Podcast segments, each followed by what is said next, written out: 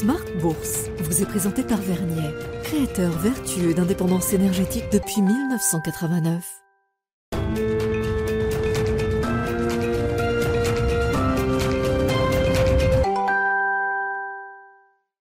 C'est reparti pour Smart Bourse, votre double dose quotidienne de marché en direct sur Bismart, chaque jour à la mi-journée, 12h30, 13h, et en fin d'après-midi, la grande édition pendant une heure à partir de 17h, rediffusée à 20h sur Bismart TV, émission que vous retrouvez chaque jour en replay sur bismart.fr et en podcast sur l'ensemble de vos plateformes. Au sommaire de cette édition ce soir, une séquence importante concernant l'activité économique et surtout le marché du travail aux États-Unis. C'est une semaine qui est marquée par plusieurs statistiques sur le front de l'emploi américain. Les investisseurs ont pris connaissance des euh, créations d'emplois dans le secteur privé au mois de mars après la publication de l'enquête ADP qui montre un, ralentissement, euh, peut-être les premiers signes d'un ralentissement ou en tout cas d'une détente du marché du travail. On avait déjà vu les ouvertures de postes hier pour le mois de février retomber sous la barre des 10 millions pour la première fois depuis près de deux ans.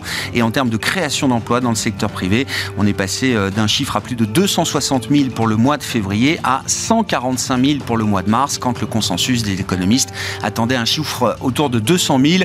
D'autres statistiques sont à venir et ce sera euh, lors de ce vendredi particulier euh, pour les investisseurs qui à la fois euh, verront des marchés fermés tout au long de la séance, mais devront prendre connaissance quand même du rapport mensuel sur l'emploi américain avec la photographie complète du marché du travail américain qui sera publié ce, ce vendredi. Sur le fond des enquêtes d'activité, on notera là aussi un début d'affaiblissement d'affaiblissement peut-être de l'activité euh, des services aux États-Unis avec un ISM Service pour le mois de mars qui est sorti euh, un peu en dessous des attentes. Vous aurez le détail dans un instant avec Alix Nguyen. Sur le front des marchés, petite baisse aujourd'hui à signaler pour les actions euh, en Europe, hein, quand bien même certains marchés se, tiennent plutôt bien. Le CAC 40 tourne autour des 7300 points en cette fin de séance, en baisse de 0,5%.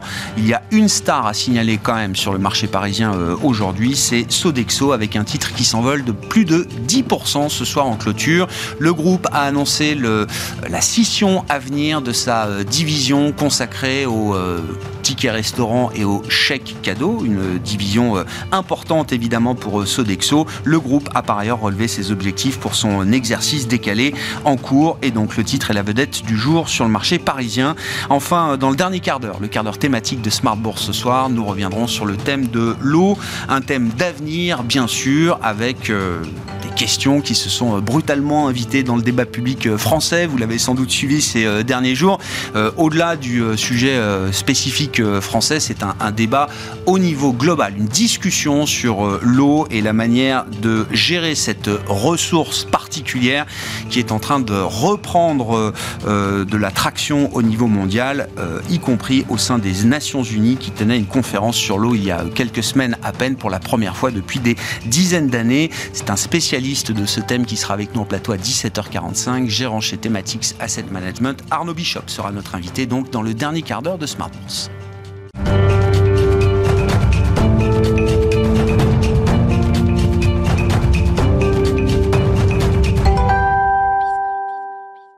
D'abord, les infos clés de marché. Tendance, mon ami, chaque soir à 17h avec vous, Alix Nguyen, et une bourse de Paris qui avance sans véritable tendance. Petite baisse à l'arrivée ce soir pour le CAC 40. Oui, l'indice digère comme il peut la flopée euh, d'indicateurs parus cet après-midi, a commencé euh, par l'annonce de seulement 145 euh, 000 créations d'emplois en mars dans le secteur privé aux États-Unis.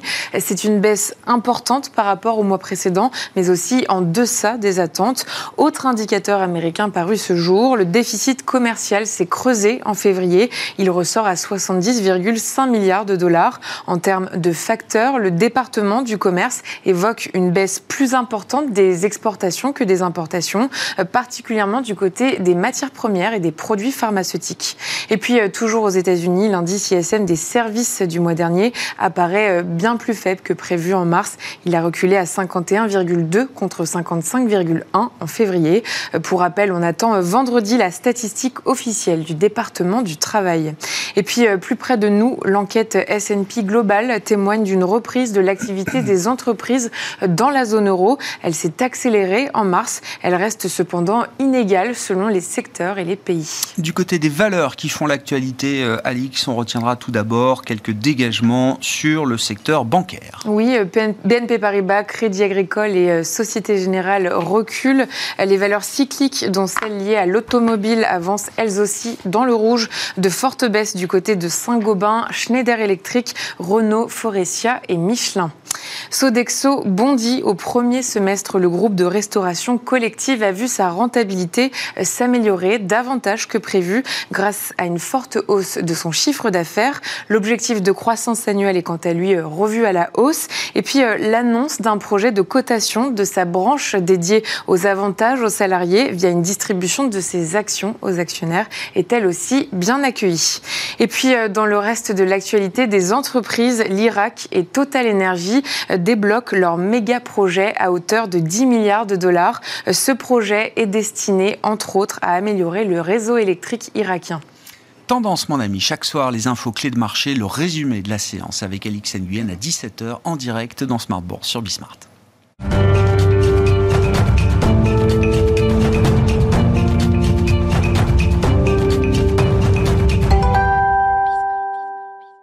Trois invités avec nous chaque soir pour décrypter les mouvements de la planète marché. Gilles Guibou est avec nous en plateau, le responsable des actions européennes d'AXA IM. Bonsoir Gilles.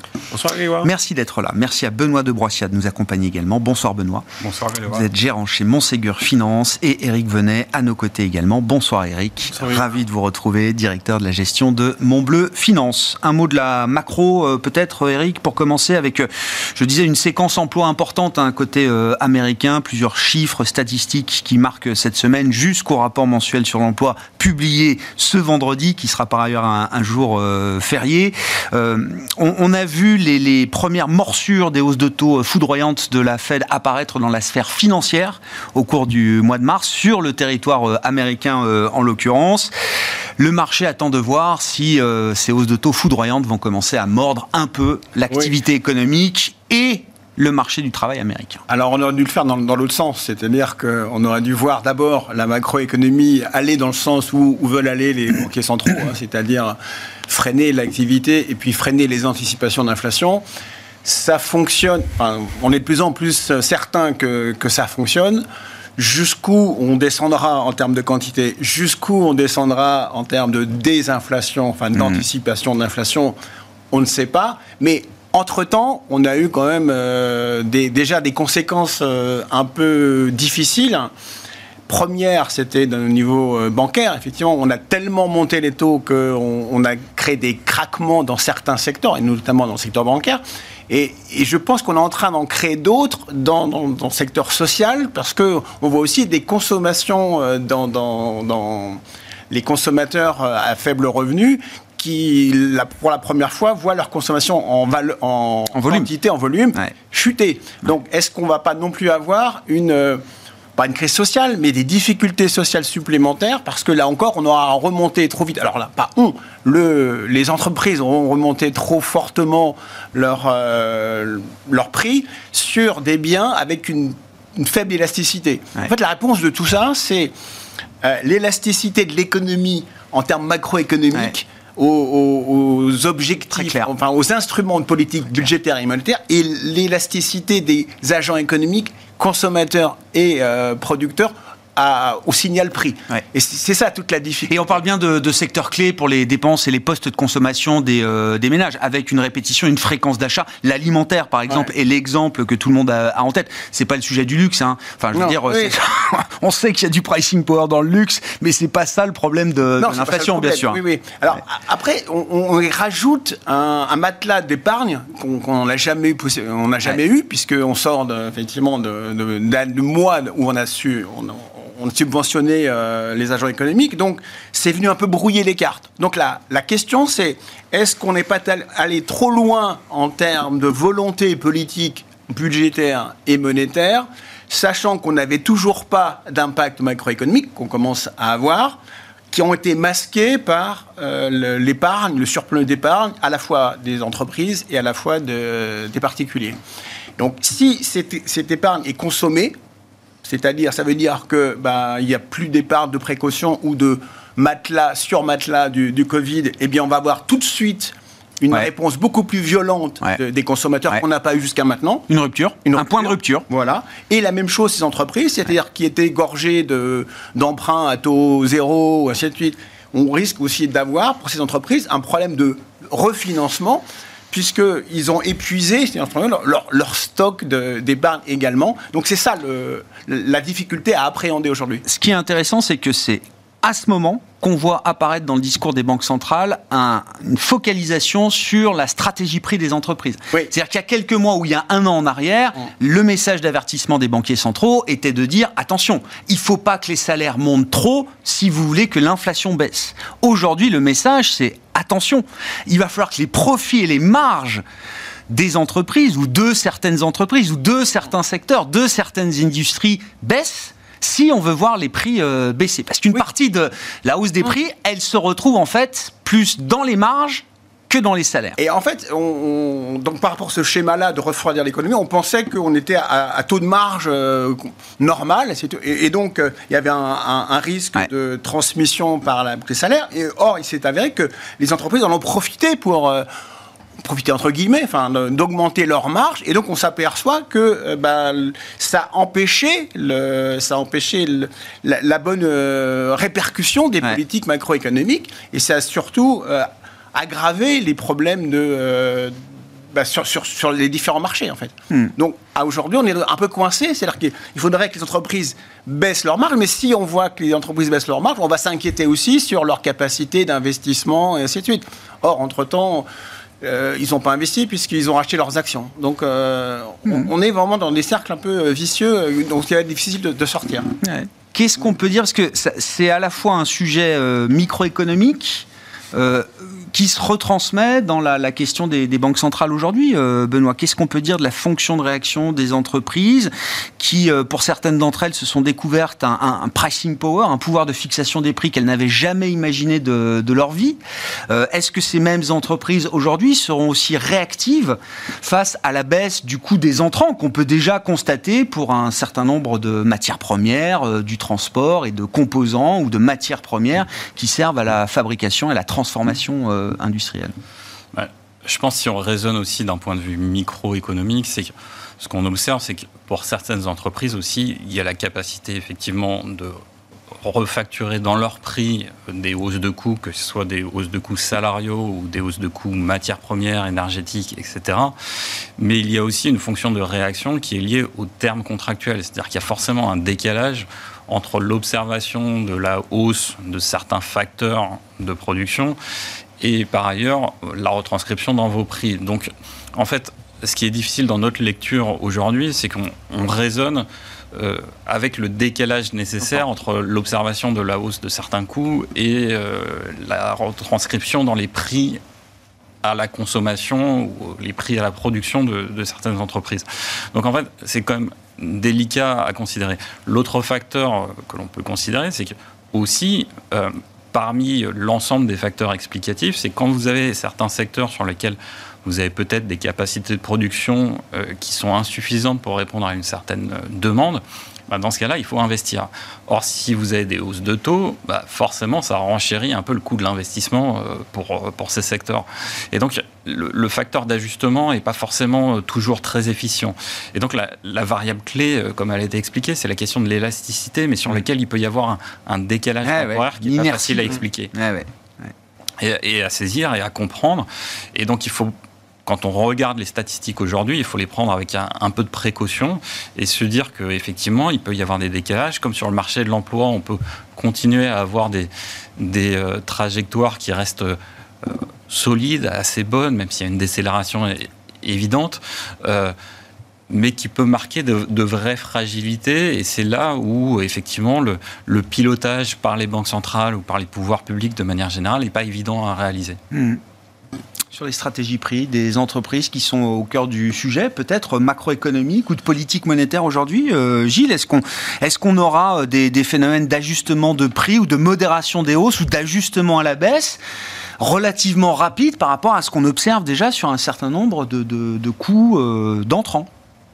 Ma, conviction, c'est que il faut, être très prudent quand on regarde 2022 et qu'on regarde les, hausses de prix qu'on a pu observer sur le marché, parce que ça correspond, elles correspondent pour, pour beaucoup à une situation qui était une situation atypique de réponse à un choc.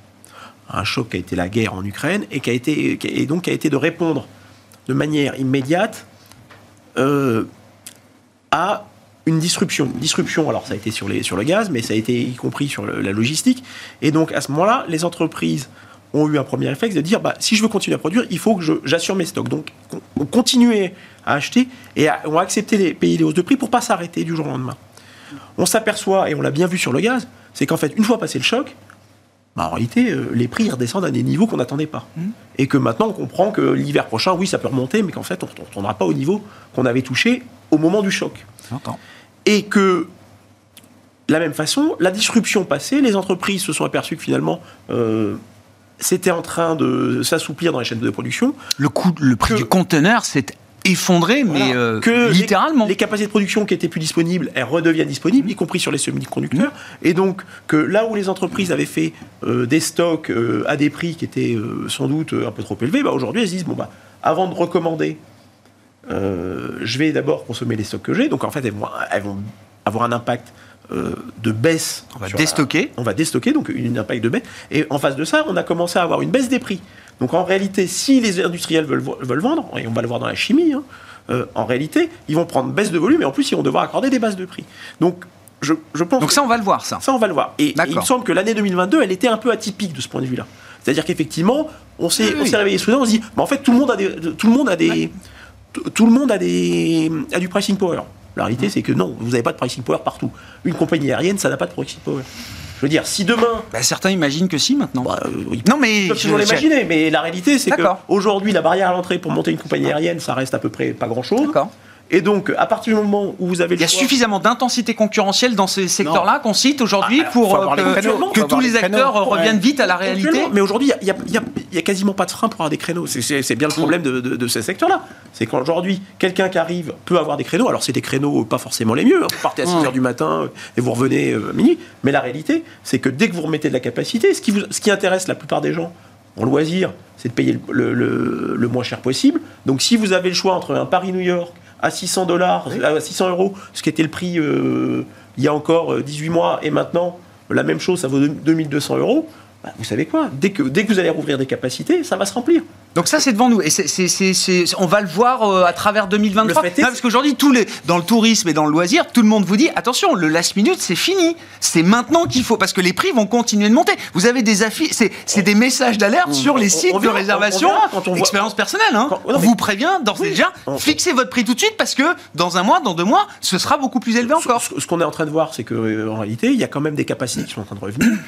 Euh, effectivement, on avait complètement coupé les capacités, on va remettre des capacités à mesure qu'on va remettre des capacités. Pour l'instant, on n'a pas eu de retour de capacité.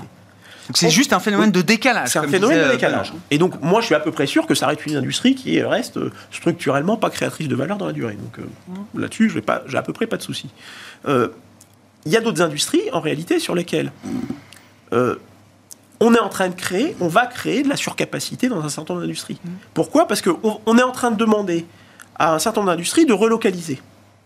Là où pendant des années on avait créé de l'efficience en créant euh, des, productions mondialisées, centralisées, qui, permettaient qui avaient vocation à servir le monde entier. En réalité, on est en train de dire non, mais en fait, il va falloir construire des, capacités de production euh, en Europe, aux États-Unis. En ce faisant, en réalité, vous créez, euh, de la, vous, créez de l'inefficience et donc, on va sans doute à, terme avoir euh, des baisses d'intensité de, d'utilisation de, capacité. Et ça, de deux choses l'une. Soit vous les faites porter aux consommateurs, soit à la fin, vous vous dites, bah, moi, de toute façon, j'ai des capacités et donc on va, on va, on va rebaisser les prix. Mmh. Donc, de toute façon, aujourd'hui, je pense qu'on a une année qui était un peu 2023, euh, 2022 euh, qui était un peu atypique, mais qu'en réalité, on est en train de sortir d'une ère où on a eu 30 ou 40 ans de baisse des taux, baisse de l'inflation, hausse des marges. J'ai quand même l'impression qu'aujourd'hui, on est sorti de la baisse des taux. Et les marges vont baisser. Que l'inflation est en train de repartir. Et que même si elle va rebaisser un peu, globalement, on ne va pas retourner les niveaux d'inflation parce que euh, parce que démondialisation, parce que transition écologique. Euh, euh, oui, les facteurs de long terme. ça va se traduire également par une baisse des marges, alors qu'ils ne retournera peut-être pas sur les niveaux auxquels ils étaient précédemment, parce qu'il y a quand même eu des améliorations, les entreprises allouent un peu mieux leur capital, mais je... mon pari, si je devais en faire un, j'aime pas faire, je suis pas, pas tellement joueur, mais ma conviction, c'est qu'on devrait avoir une, érosion des marges euh, devant nous. Baisse de marge, Eric les marches, les marches sont dans le viseur. c'est intéressant ce que vous dites, c'est qu'en fait, euh, par rapport à ce choc conjoncturel enfin, d'offres enfin, qu'on n'arrive pas à produire, en plus, on a un problème structurel, c'est-à-dire qu'une relocalisation, c'est clair qu'on ne peut plus produire en Chine, et puis euh, donc il faut absolument sécuriser ses approvisionnements. Donc on a un d'incertitude. De... Donc c'est pas aujourd'hui qu'on va créer une usine, euh, parce qu'on ne sait pas. D'abord, est-ce qu'on va aller aux États-Unis, là où on est subventionné Est-ce qu'on reste en Europe est -ce que... Donc il y a un problème aussi de décision d'investissement. Donc on va privilégier dans un premier temps le, le, la rentabilité parce qu'on ne pourra pas forcément, même si on voulait augmenter l'offre, parce qu'il y a d'autres conditions qu'on a. Mais, regardez, au, cours du dernier mois, on a annoncé trois euh, constructions d'usines de panneaux solaires en Europe. En Espagne, Iberdrola ce matin, Enel en Sicile il y a un mois, et euh, je ne sais plus qui en France euh, il y a trois semaines. Oui, je veux dire. Mais parallèlement, il y a une usine qui s'est dit, bah, on va peut-être plutôt, on avait un projet en Europe, on va peut-être euh, peut-être s'installer aux États-Unis. Oui, mais il n'y en avait pas d'usine de panneaux solaires. Et le truc, c'est qu'en fait, on les faisait en Chine pour pas cher. Oui. Et donc aujourd'hui, bon, bah, ces usines, elles seront économiquement sans doute moins rentables. Et, que tout ça, tout, ça, faisant, en fait, je pense que. Alors, ça va pas se faire du jour au lendemain, et c'est pas, pas pour autant la fin du monde. Mais, ça augmente les frottements, en fait. Ça va augmenter les frottements, et, et de deux choses l'une. Soit c'est les consommateurs qui payent, et ils sont déjà sous pression, soit à un moment donné, c'est que les entreprises vont accepter. C'est la deuxième, euh, c'est la deuxième jambe, c'est-à-dire par rapport au frottement de, l'offre. Euh, jusqu'à maintenant, euh, ils, avaient beau jeu parce que la, demande est toujours là. Ah bien sûr. Et donc, mais là aussi, la demande, elle n'est pas linéaire. Enfin, à un moment donné, enfin, je, pense qu'il y a des seuils. Enfin, j'en ai déjà parlé. Bien sûr. Il y a des points de rupture. Il y a des points de rupture. À un moment donné, ça va plus passer. D'accord. Je sais pas quand. Enfin, je, je citais le. bien sûr. Il y a un non, mais... qui a fait qu'à un moment donné, vous n'acceptez plus de payer ce prix-là. Bon.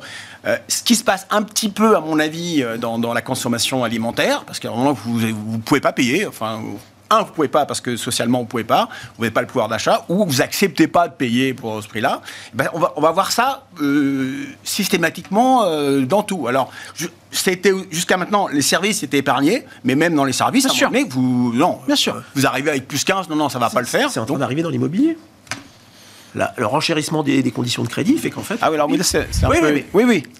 Encore vrai, ça va pas aider. Ça, ça va pas aider, mais le renchérissement des conditions de crédit fait qu'à un moment donné, on a un ralentissement. Hmm. Donc, soit à un moment donné, les prix vont baisser, mais soit, soit, soit le, marché va rester étal. Il y a quand même des gens qui ont besoin de vendre.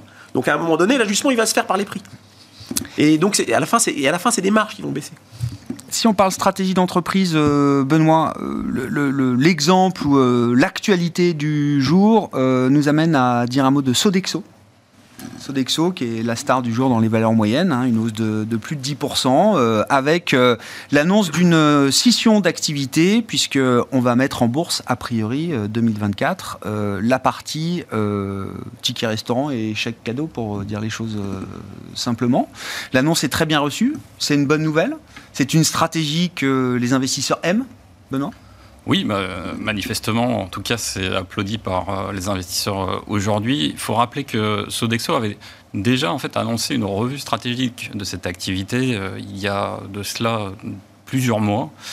Ils avaient engagé des discussions avec des investisseurs stratégiques pour devenir minoritaires dans cette activité et ils avaient finalement renoncé à faire, à faire venir des actionnaires stratégiques de type euh, private equity pour compléter euh, l'actionnariat de, cette entité.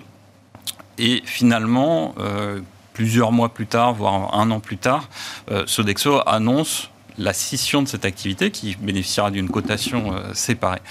Pourquoi euh, Sodexo engage ce mouvement? Parce qu'il constate que ce sont des activités qui sont très bien valorisées. On a l'exemple du concurrent euh, parfait Edenred euh, qui bénéficie de multiples beaucoup plus élevés que ceux de Sodexo. Je crois que Edenred se traite autour de 30 fois ses résultats quand Sodexo se traite autour de 17, 18 fois. Donc des multiples beaucoup plus élevés. Des activités aussi sur lesquelles probablement il y a un potentiel de consolidation et euh, peut-être c'est bien d'avoir sa propre monnaie pouvoir offrir des titres pour Mm. éventuellement envisager des fusions ou des, des opérations de plus grande ampleur. Et puis, euh, ce sont des activités qui sont, qui sont pas mal appréciées, euh, notamment en ce moment, parce que c'est des activités qui bénéficient pleinement de l'inflation, parce que vous augmentez Bien la sûr. valeur faciale des tickets. Bien sûr. Vous bénéficiez au fait, aussi du fait que voilà, les taux d'intérêt vous permettent de rémunérer les tickets qui sont payés en avance par les employeurs pour le, compte de leurs salariés.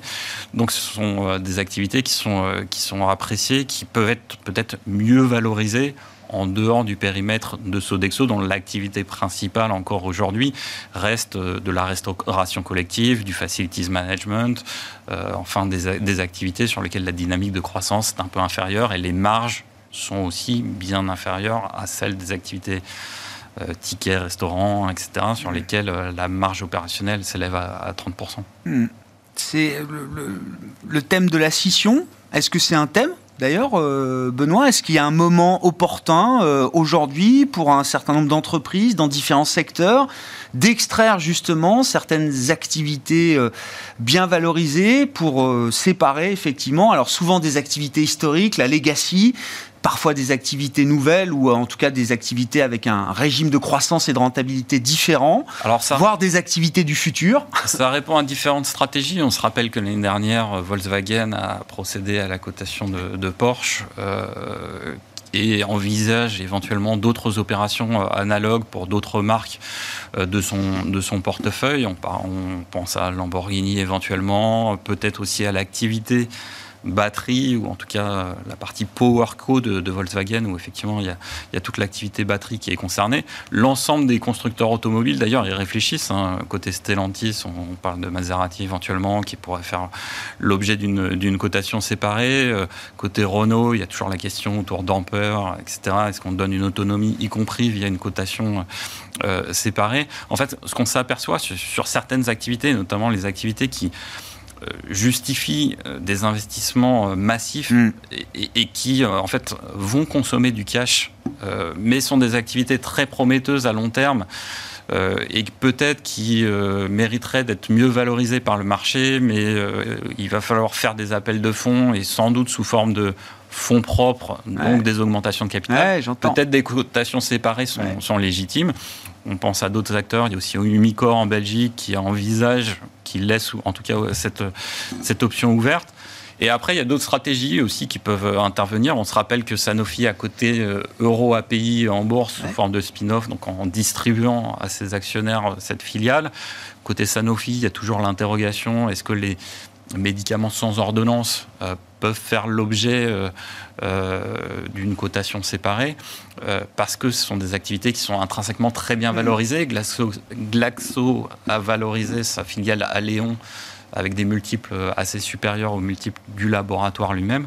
Donc euh, oui, il y a tout, euh, tout l'éventail des options, enfin en tout cas des stratégies d'entreprise qui peuvent être réfléchies sur ces spin-offs. Euh, Siemens a fait de nombreux spin-offs, euh, voilà, sa partie santé, sa partie énergie, etc. etc.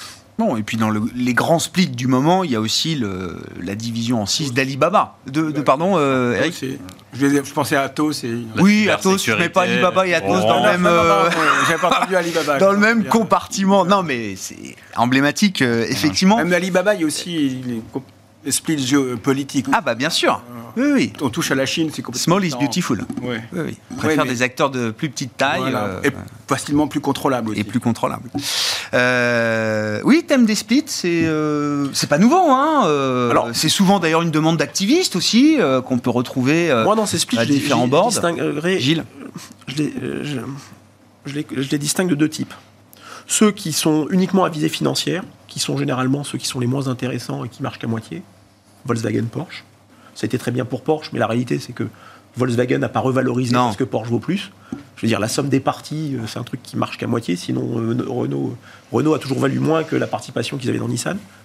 Et, et à juste titre, j'ai envie de dire. Mais donc, cette approche financière, pour moi, c'est pas la plus intéressante. Là où c'est beaucoup plus intéressant, c'est quand c'est une approche industrielle derrière. Et dans le cas De Sodexo. de Sodexo, c'est une approche Ouais. industrielle. Et, et c'est bien, et, et je veux dire, et on l'a bien vu, parce qu'en fait, le modèle Sodexo, on, on- on a déjà l'exemple sur le marché qui s'appelle Edenred, qui faisait partie d'accord. Et on voit comment, en réalité, Edenred donc quand, quand ça faisait partie du groupe Accor, et, et Sodexo, titre de service, avait la même taille au moment du spin-off. La réalité, c'est que regagner de l'autonomie, ça leur a, per- ça a permis d'avoir un management qui soit dédié à cette activité-là, qui ne pense qu'à ça matin, midi et, jour, et, et soir, ouais. et qui s'est concentré sur le, le développement de la société. Et qui, en plus, éventuellement, le cas échéant, ça n'a pas été le cas, mais peut utiliser euh, son papier comme une monnaie d'échange. Il ne faut pas oublier qu'avant tout, euh, une cotation en bourse, c'est pas juste un cours qui bouge, c'est aussi une un, un moyen de financement. Et donc, euh, ça, pour, pour Edenred, ça a fonctionné. Ce que, vous dit, ce, que vous, ce que vous dit Sodexo, quoi, ce que nous dit Sodexo, et c'est très intéressant, c'est qu'en réalité, quand ils avaient un, un, un board, un conseil d'administration, généralement, un conseil d'administration, ils avaient ça sur deux jours parce qu'ils sont mondiaux. voilà. Généralement, ils faisaient euh, les, on va dire, les deux jours sur l'activité euh, restauration parce que Ouais. c'est- là où il y a le plus de monde. Il Ouais. faut, faut se rappeler que Et en fin de conseil, on disait un mot des tickets restaurants et des chèques cadeaux, quoi. Globalement, chez, chez Sodexo, c'est 550 000 personnes. Il doit y en avoir, de mémoire, euh, 540 pour la restauration collective et 10 000 chez titre de service. Donc, en réalité, pendant 48, Ouais, pendant 46 heures, on parlait des, des- des- de l'activité restauration, et à la fin, dire Ah, bah, il nous reste deux heures, là, on va parler des titres. de- Tant, tant et si bien qu'en réalité, euh, Sophie Bellon, quand elle a pris euh, la direction de la société euh, l'an dernier, avait commencé par admettre que finalement, bah, elle avait sorti du conseil d'administration Elle avait déjà isolé dans le fonctionnement du conseil d'administration la partie. euh, un conseil bis, quoi. bis Ah. dédié à ça. Et pour nous, ça a été un signal très fort pour nous dire voilà, il va se passer quelque chose. Évidemment. Et Et, alors, si on poursuit la logique, parce que vous dites, ça permet d'extraire de la valeur, mais ça permet aussi, dans une logique industrielle, euh, d'être peut-être au cœur d'un secteur qui va se consolider. Alors, en plus, et donc ça peut ouvrir des, des- des possibilités. Et je sais pas, on n'arrête pas de parler d'Edenred depuis tout à l'heure. Je sais pas, il y a, il y a deux acteurs français euh, mondiaux alors- sur ces services prépayés. Est-ce qu'il y a une logique, euh, Alors- si on tire les lignes, est-ce qu'il y a une logique que entre les deux une telle part de marché sur des problèmes de concurrentiels. D'accord. Deuxième chose, euh, faut pas oublier que là, en choisissant la voie du, de, de la séparation telle Oui. que c'est annoncé, en réalité, le premier actionnaire reste la famille Bellon. Donc en fait, ils ont rien perdu. Ils ont juste deux actifs qui vont être gérés de manière indépendante et qui permettent effectivement d'avoir une société de plein droit qui va pouvoir gérer. Donc pour nous, c'est véritablement une façon de dire bah, finalement, on va avoir deux actifs. Alors, ça va générer un peu de coûts supplémentaires, hein, puisqu'il va, de- va falloir doter la nouvelle structure Oui. euh, de coûts, mais, mais finalement, on a une, une gestion autonome. Et ça, c'est quelque chose de plus intéressant. L'autre opération qui est en train d'arriver, et qui a été annoncée pour la fin d'année, qui est du même genre, et qui, à mon avis, est tout aussi intéressante. Alors, c'est un secteur qui fait moins rêver, mais, mais, euh, mais moi, je pense que c'est quelque Ça marche en bourse, les secteurs qui font pas trop rêver. En. Euh, les boring stocks, ça fonctionne plutôt pas mal. où on a deux activités qui sont, qui sont, qui sont similaires, mais en réalité avec des dynamiques complètement différentes, c'est ce qui est en train de se passer chez, chez Solvay. Qui a annoncé la séparation entre les activités de commodities, où ils sont euh, super leaders dans toutes les activités de euh, soda ash, alors je ne sais pas comment on dit ça en français, Moi non plus. euh, soude caustique, merci. Soude caustique. Bon. Euh, et qui génère énormément de cash flow disponible et donc qui permet d'assurer un bon dividende, mais qui n'a pas une croissance folle, où ils sont de, de loin leaders mondiaux.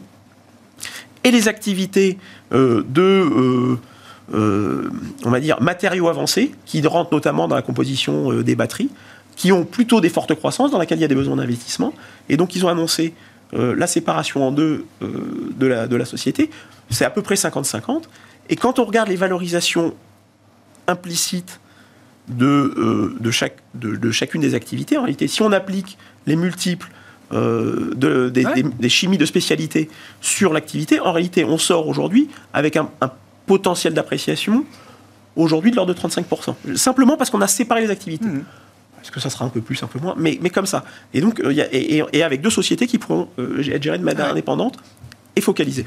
Le- le- chez Atos, en attendant de voir avec euh, Evidience, ça avait été Atos Worldline, hein, si je dis pas de bêtises. hein. Là aussi, ça avait été un spin-off euh, plutôt bien vu. Worldline avait connu quand même une vie euh, séparée d'Atos, euh, plutôt euh, profitable, non? Euh, oui, plutôt. Ouais, non, mais voilà, je, je- L'inverse est. Et moi, ça a moins profité à Atos qu'à Worldline. On est euh, d'accord. Dans, le- dans les, les mouvements de marché sur les, les- les- les capitaux d'entreprise, justement, euh, Benoît, euh, vous alertez également sur le, le- le nombre de reclassements auxquels on assiste euh, aujourd'hui. Alors, l'exemple du jour, euh, c'est le reclassement chez euh, Nexens, un actionnaire important chilien qui cède quasiment 10% euh, du, du capital, qui était sa participation totale peut-être. J'ai, pas. Non, il reste il, il en reste encore un peu. Euh, et c'est pas le seul.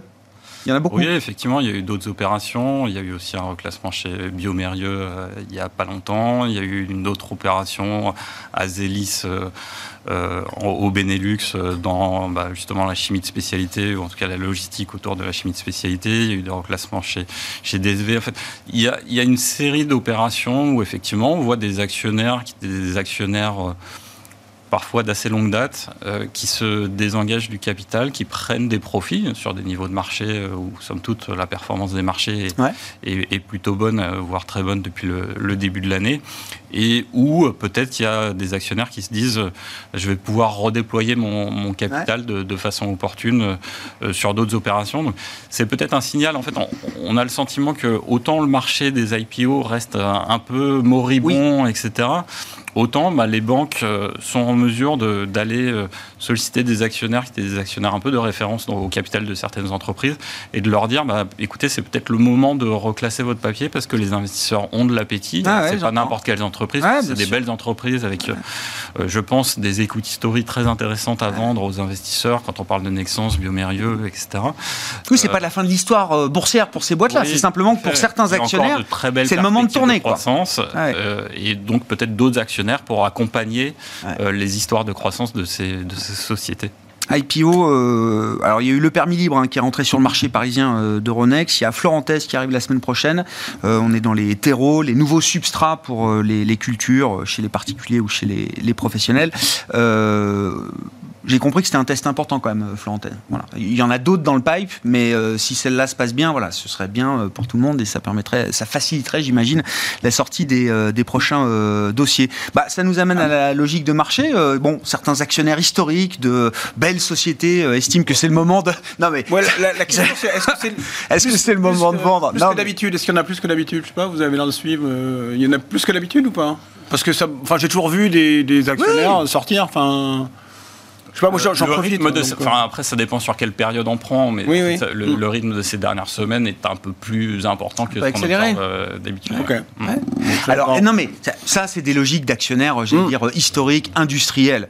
Euh, Moi, est-ce qu'il faut en tirer rentrer, des euh, conclusions pour la logique de marché ou la Ah oui. logique d'investissement? J'en sais rien.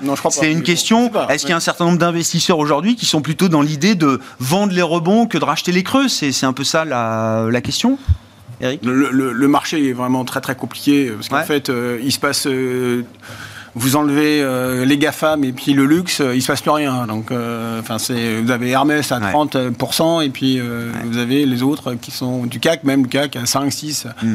Donc, euh, et, et je vous parle pas des business small. hein. Enfin, c'est il n'y a plus rien. Donc, en fait, euh, On retrouve des marchés très ah, ouais, mais- avec une participation très faible, de pire en pire. Ah oui, c'est de pire en pire. Parce qu'en fait, vous pouvez pas avoir un portefeuille qu'avec 5 actions. Enfin, je veux dire, une fois que vous avez mis euh, Hermès, Air Liquide, enfin, donc euh, vous Vous voyez qu'aux essayez. États-Unis, sur le SPI, c'est pareil. Sur les S&P 500, c'est moins de 10 valeurs Ouais. qui font la performance depuis le début de l'année. maintenant. ça. Donc, qu'est-ce que ça- la, la vraie question, c'est qu'est-ce que ça veut dire ça? C'est ça la vraie Ouais. question. Alors, est-ce que euh, ça montre un manque de, de visibilité? Oui, mais du coup, on est tous sur les mêmes euh, valeurs. Oui, mais est-ce que je dois vendre mes Hermès? Euh, Non. À chaque fois que je me dis, vous posez la question, euh, boum, ça prend 30%. Donc euh, et, Et quand ça perd 30, ça reprend 60 euh, Voilà, en 3 donc, mois. donc donc c'est très compliqué. Et, donc vous avez, on a beau essayer d'être euh, réactif. euh, bon, j'ai acheté Nexence parce que là, je sais qu'il y en a un qui sort. Bon, Ouais, bah là, c'était une opportunité. Voilà, c'est une opportunité. Bon, mais Bah oui, vous venez Oui, euh, remplacer un actionnaire Voilà, euh, exactement, qui a mais- décidé de sortir. mais euh, c'est très compliqué sur le marché Ouais. action là. Enfin, je sais pas, mais euh, C'est des Oui, idées d'attente c'est des, c'est- le- le- ce phénomène-là, est-ce que ça peut être justement l'idée que les investisseurs se mettent un peu en pause Il n'y a pas d'idée euh, forte euh, tout Non. de suite, et on cherche bah, des refuges qu'on connaît un peu, le luxe, les GAFAM, au moins on est tranquille pour patienter? Je sais, mais je sais pas si on peut raisonner comme ça parce que ça fait un moment que ça dure. Mais et, et à chaque fois que Bah, on avait eu quand même un marché plus cyclique, un peu différent ces derniers mois. C'était plus uniquement les GAFAM et Ouais, le ça- luxe. Oui, enfin ça a duré euh, 15 Quelques jours. mois. hein, euh, non, bah quand même. Après la crise bancaire, vous avez eu euh, Ah bah d'accord, Baléo, depuis machin, 15 qui ont jours. pris 10%, Mais puis on les a octobre, moi, depuis Ah oui, octobre. Ah octobre, bah, c'était quand il y a- même. il y a- il y a bien Ah longtemps. ouais, mais bon, pour un investisseur, La, la difficulté qu'on a, c'est qu'en début d'année, on avait le sentiment qu'on avait finalement devant nous une amélioration des perspectives de résultats avec euh, les perspectives macro qui s'amélioraient. Là, on a un coup d'arrêt Ouais. d'amélioration des perspectives Ouais. macro euh, avec euh, les incertitudes bancaires et sur le resserrement des conditions de crédit. Et donc aujourd'hui, en fait, on a des marchés qui sont en Europe, certes pas trop chers, mais en fait, quand on retraite des biais structurels, en réalité, on a des, des marchés qui sont en ligne avec la moyenne, voire légèrement au-dessus, hein, parce qu'effectivement, euh, euh, les sociétés type Hermès, euh, pas tellement LVMH encore, mais Hermès, euh, Ferrari, ces titres-là sont revenus sur leur plus haut historique, quasiment, en termes de, de L'Oréal, pas loin aussi, j'imagine. L'Oréal. Ouais, ouais. Et donc, en fait, pour continuer à les acheter, il faut qu'on ait un peu de visibilité sur l'évolution des, des- des résultats. Est-ce que finalement on va réviser à la hausse ou est-ce qu'on va réviser à la baisse? Bah, on va le savoir bientôt. Oui, en fait, euh, tout le monde va se mettre d'accord dans, dans, dans 15 jours. on- on- trois ouais. semaines, on le on est en train d'attendre de savoir effectivement Ouais. de quel côté va tomber la pièce. Là où- Et donc effectivement aujourd'hui on est plutôt dans une phase d'attente parce que pour l'instant on nous dit tout va bien Madame la Marquise, mais on voit bien que euh, on commence à avoir des craquements.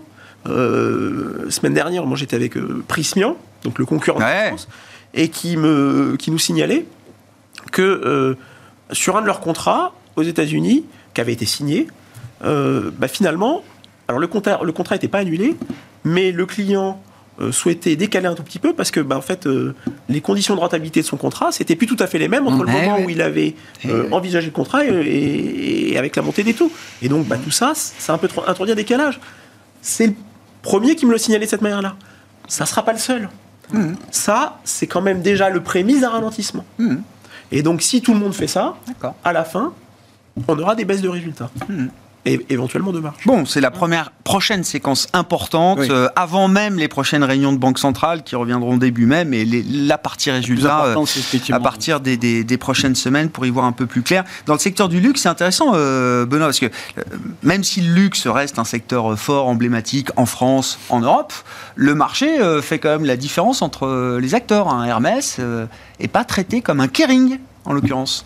C'est Ou l'inverse, un Kering n'est pas traité comme un Hermès. C'est pas- Il y a une vraie hétérogénéité de performance au, ouais. au sein du secteur. Plus, et là aussi, plus que ce qu'on a pu observer dans des périodes précédentes? Bah, plus, euh, non, pas nécessairement, parce qu'on l'a déjà observé quand même beaucoup euh, l'an passé. Et, Ah oui. euh, et en fait, on est encore dans les, dans les mêmes trajectoires et sans doute dans les mêmes réflexes, c'est-à-dire qu'il y a une surperformance patente quand on regarde les prévisions de résultats trimestriels entre les différents acteurs. Évidemment, en fait, vous avez Kering qui est quand même très à la traîne par rapport au aux acteurs leaders euh, du secteur euh, en ce moment, effectivement, les Hermès, les Brunello Cucinelli, les Moncler, les LVMH, euh, qui sont dans une catégorie très distincte de celle Ouais. de Kering, qui continuent de souffrir de la phase un peu de transition chez, chez Gucci et de la controverse qui les a pas mal pénalisés chez Balenciaga en fin d'année dernière. Euh, et donc, euh, quand on regarde les prévisions de, de, de, de chiffre d'affaires trimestriel, on a un chiffre d'affaires quasi étal chez, chez Kering, euh, attendu en, en très faible croissance, ouais, alors même qu'on a les effets prix embarqués hein, dans, le, dans, le, dans le, les prévisions de chiffre d'affaires. Et par contre, on a des croissances euh, à deux chiffres euh, chez, chez certains des concurrents. Donc, la- en fait, la, la sous-performance opérationnelle se retrouve attendue se retrouve un peu dans les, évolutions boursières récentes parce que bah, l'écart continue un peu de se, se creuser. Alors est-ce qu'il est euh, temporaire ou est-ce qu'il y aura un phénomène de rattrapage ultérieur? Euh, bah, Ça reste à démontrer dans les performances opérationnelles de, Kering. Le management de Kering apporte des réponses euh, stratégiques? À ce- ces, ces questionnements euh, du marché? Alors, il y a peut-être des phénomènes temporaires. Ouais. on, peut espérer que chez Balenciaga, la controverse euh, se dissipe avec le temps, comme euh, c'est traditionnellement le cas, mais ça reste à, à démontrer. Et peut-être qu'il y aura un renouveau aussi marketing, euh, relancé chez, chez, et, et peut-être créatif chez, chez certaines marques. Chez Gucci, on a évidemment la transition en, en termes de designer Ouais. euh, star chez, Ouais. chez, chez Gucci qui, est- qui a de l'incidence. Et on, on a aussi une forme de, de reconnaissance qui- qu'il faut peut-être adopter les stratégies gagnantes du secteur, c'est-à-dire euh, densifier un, peu- un peu les lignes intemporelles et ce qu'on appelle les carry-over dans l'univers du luxe, avec des vraies lignes emblématiques qui se retrouvent collection, enfin en dehors même des collections, Euh, et donc pour inciter les consommateurs à aller acheter euh, bah, des, des lignes L'icône, iconiques. c'est ça. Euh, Faut pas tout changer tout le temps, quoi. Exactement. Donc, la dimension très fashion propre aux Ouais. maisons italiennes Ouais. est un peu édulcorée au profit de lignes iconiques comme on les retrouve chez les maisons françaises, les Chanel, les Hermès, les, les- Mm. les Louis Vuitton. C'est pour ça que- Kering, c'est un, un cas un, un peu particulier. Il y a, il y a un vrai Ouais, pari euh, de, de- de- de stratégie industrielle. Une différence, effectivement, dans ce secteur euh, du luxe, mais qui montre bien que même dans un secteur fort, on a des phénomènes de polarisation et des, de, de dispersion euh, qu'on retrouve euh, sur le marché. Merci beaucoup, messieurs. On s'arrêtera là pour ce soir. Merci, Merci. d'avoir été les invités de Planète Marché. Gilles Guibou, AXA IM, Benoît de Broissia, Montségur Finance, Éric Venet, Montbleu Finance.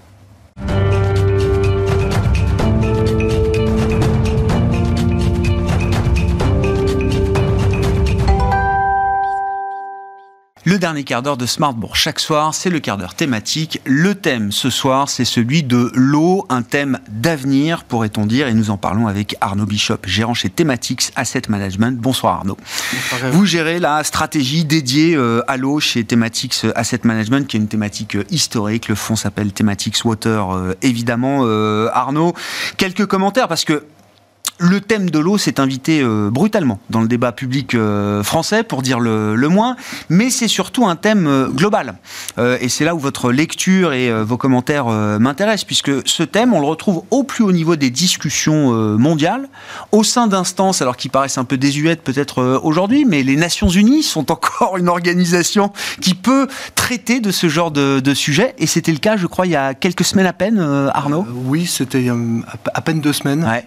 Pour la première fois depuis une cinquantaine d'années, on a euh, effectivement un ensemble de pays qui sont regroupés à New York pour discuter de la problématique de l'eau, des enjeux autour de la disponibilité et surtout de l'impact du changement climatique sur la ressource.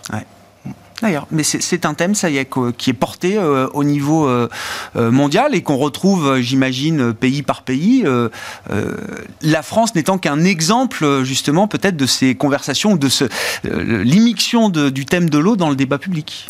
Oui, exactement. C'est-à-dire qu'effectivement, en France, aujourd'hui, on parle beaucoup d'eau. hein, on parle Oui, le plan eau, événements, les événements Sainte-Soline, évidemment. plan eau. Ouais. Euh, pour certains, peut-être, vous avez vu aussi euh, des éléments sur la pollution, par exemple, de ces fameux polluants éternels. hein. Il y a un groupement de journaux euh, qui, européens qui ont fait une analyse sur les sites potentiellement pollués en Europe et on a vu que ces fameux polluants éternels, donc ce qu'on appelle les PFAS, en fait, on en retrouve partout. Et là encore, c'est pas une problématique qui nous est propre, c'est une problématique globale, nous, qu'on suit maintenant depuis un peu plus de 5 ans aux États-Unis. Pour une fois, ils sont un petit peu en avance sur nous. intéressant parce que avant même la question de la, de la disponibilité ou de la raréfaction de la ressource, qui est un vrai sujet, la question de la qualité de, de l'eau.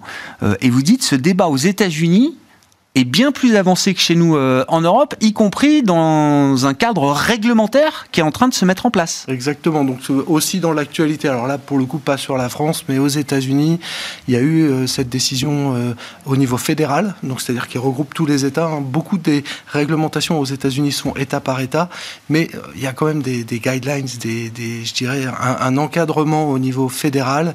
Et là, sur ces PFAS, on a effectivement un projet de réglementation qui a été émis et qui euh, bah, finalement donne une idée de là où on va en termes de concentration dans l'eau potable de ces substances. Donc, euh, pour rappel, hein, les PFAS sont des substances chimiques qu'on retrouve un peu partout.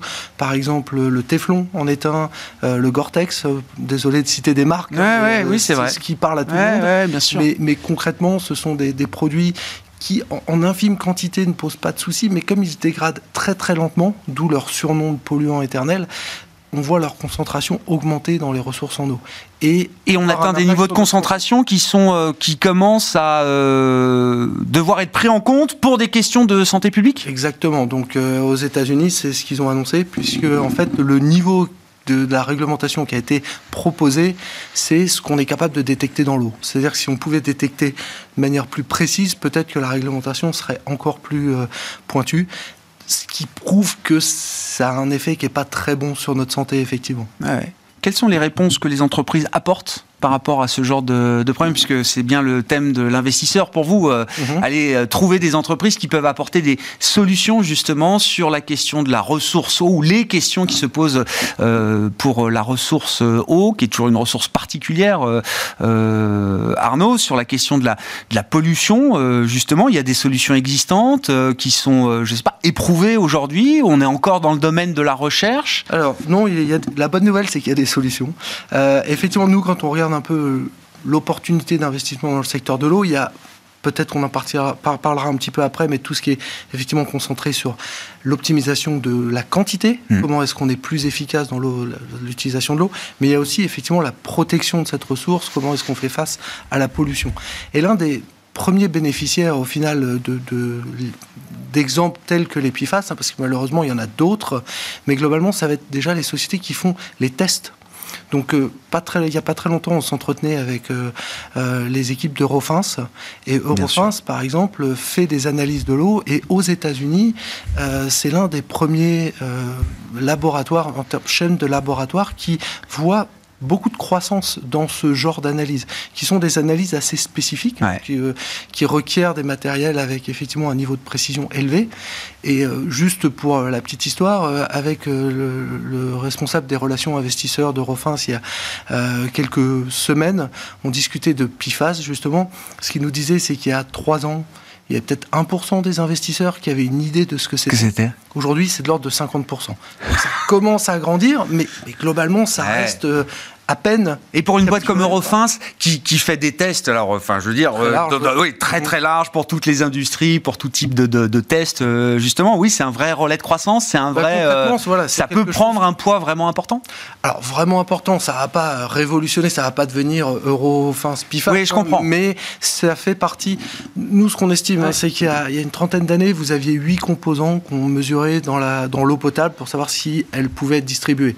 Aujourd'hui, on est plutôt aux alentours de 80. Là, je parle pour l'exemple américain.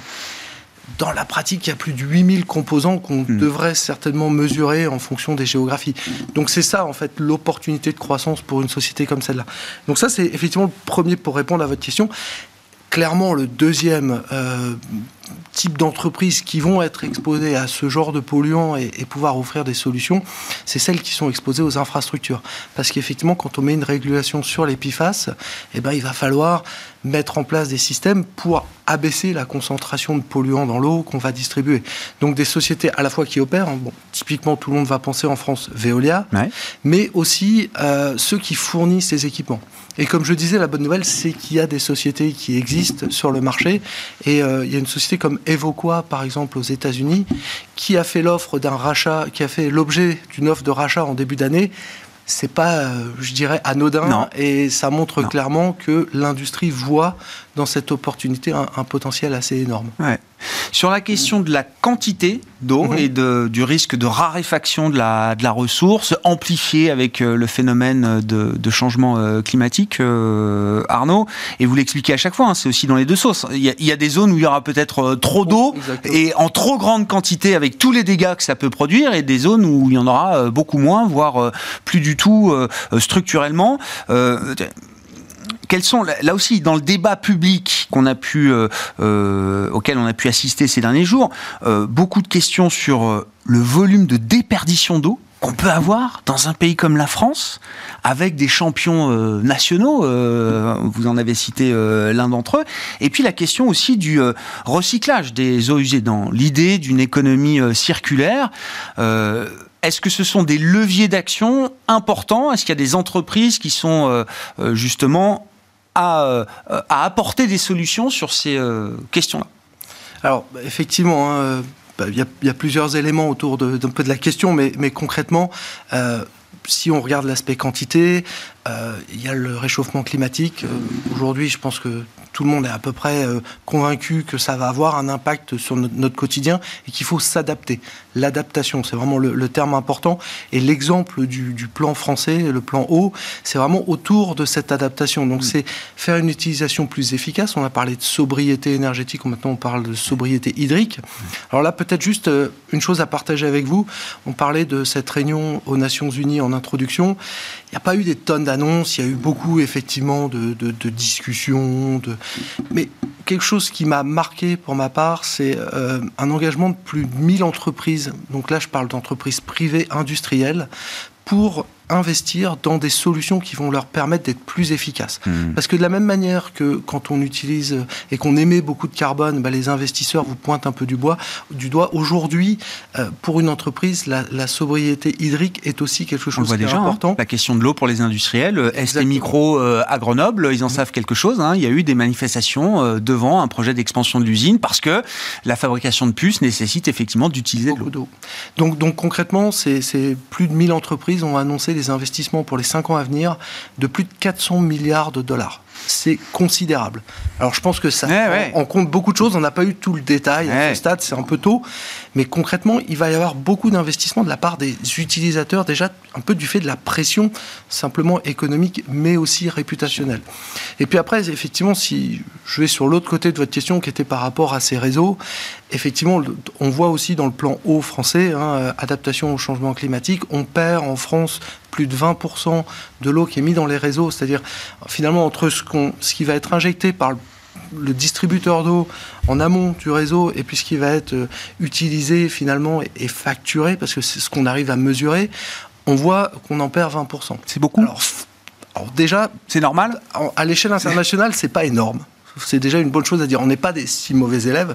Bien sûr, on peut faire mieux. Maintenant, ça a un coût.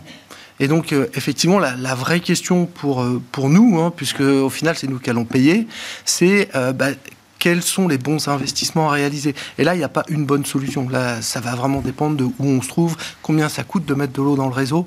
Parce qu'au final, cette eau qui perd, elle se retrouve quand même dans le milieu naturel. Mm.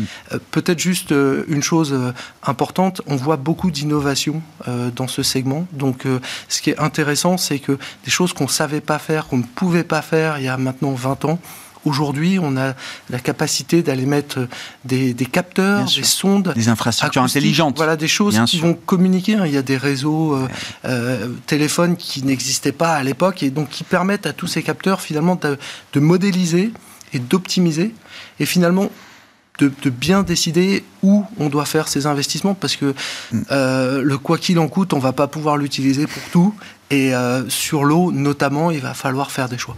Est-ce qu'il va falloir stocker euh, encore plus d'eau demain? Que ce qu'on fait euh, aujourd'hui. Le stockage d'eau euh, existe. Euh, historiquement, un barrage, c'est un stockage d'eau.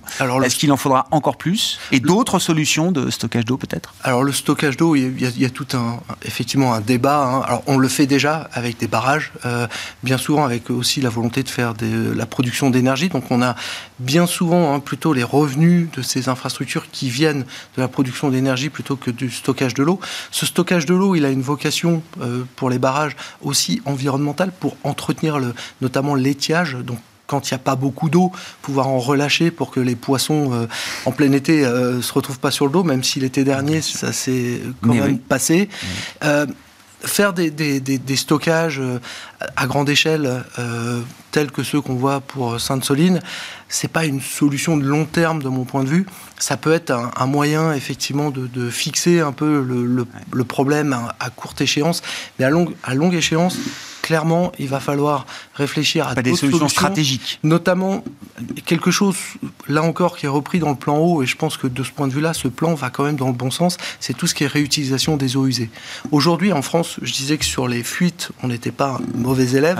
Sur la réutilisation des eaux usées, on n'est pas en avance. Alors, est-ce qu'on est un mauvais élève? Je ne sais pas, parce que jusqu'ici, là encore, ça a un coût. Et ça a aussi, pour certains, une barrière, euh, je dirais, de, d'aller réutiliser finalement les eaux euh, qui sortent des stations d'épuration de manière immédiatement. On a un problème avec ça. À Singapour, euh, ah bah. on réutilise. Ils ont un, on, est plus sur quelque chose de, fondamental pour Singapour. C'est une île qui dépend aujourd'hui de la Malaisie pour son approvisionnement en eau potable, et ils se rendent compte que c'est euh, une raison existentielle pour l'État. Donc ils ont vraiment mis en œuvre cette réutilisation des eaux usées et le dessalement à grande échelle. Hmm. Israël, même manière, hein, environnement, ils sont à 80% de réutilisation de leurs eaux usées. L'Espagne, l'Italie, qui sont plus proches de nous, un peu plus chauds quand même, sont plus aux alentours de 10%.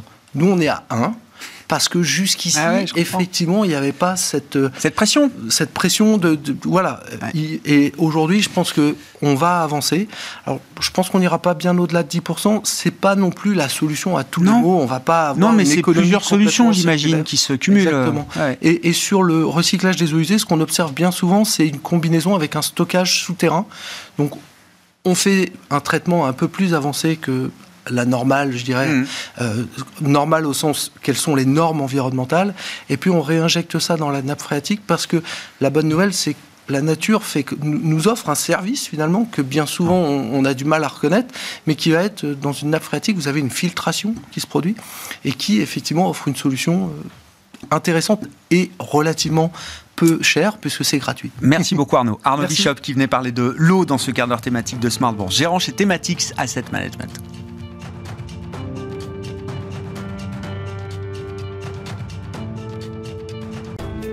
Smart Bourse vous a été présenté par Vernier, créateur vertueux d'indépendance énergétique depuis 1989.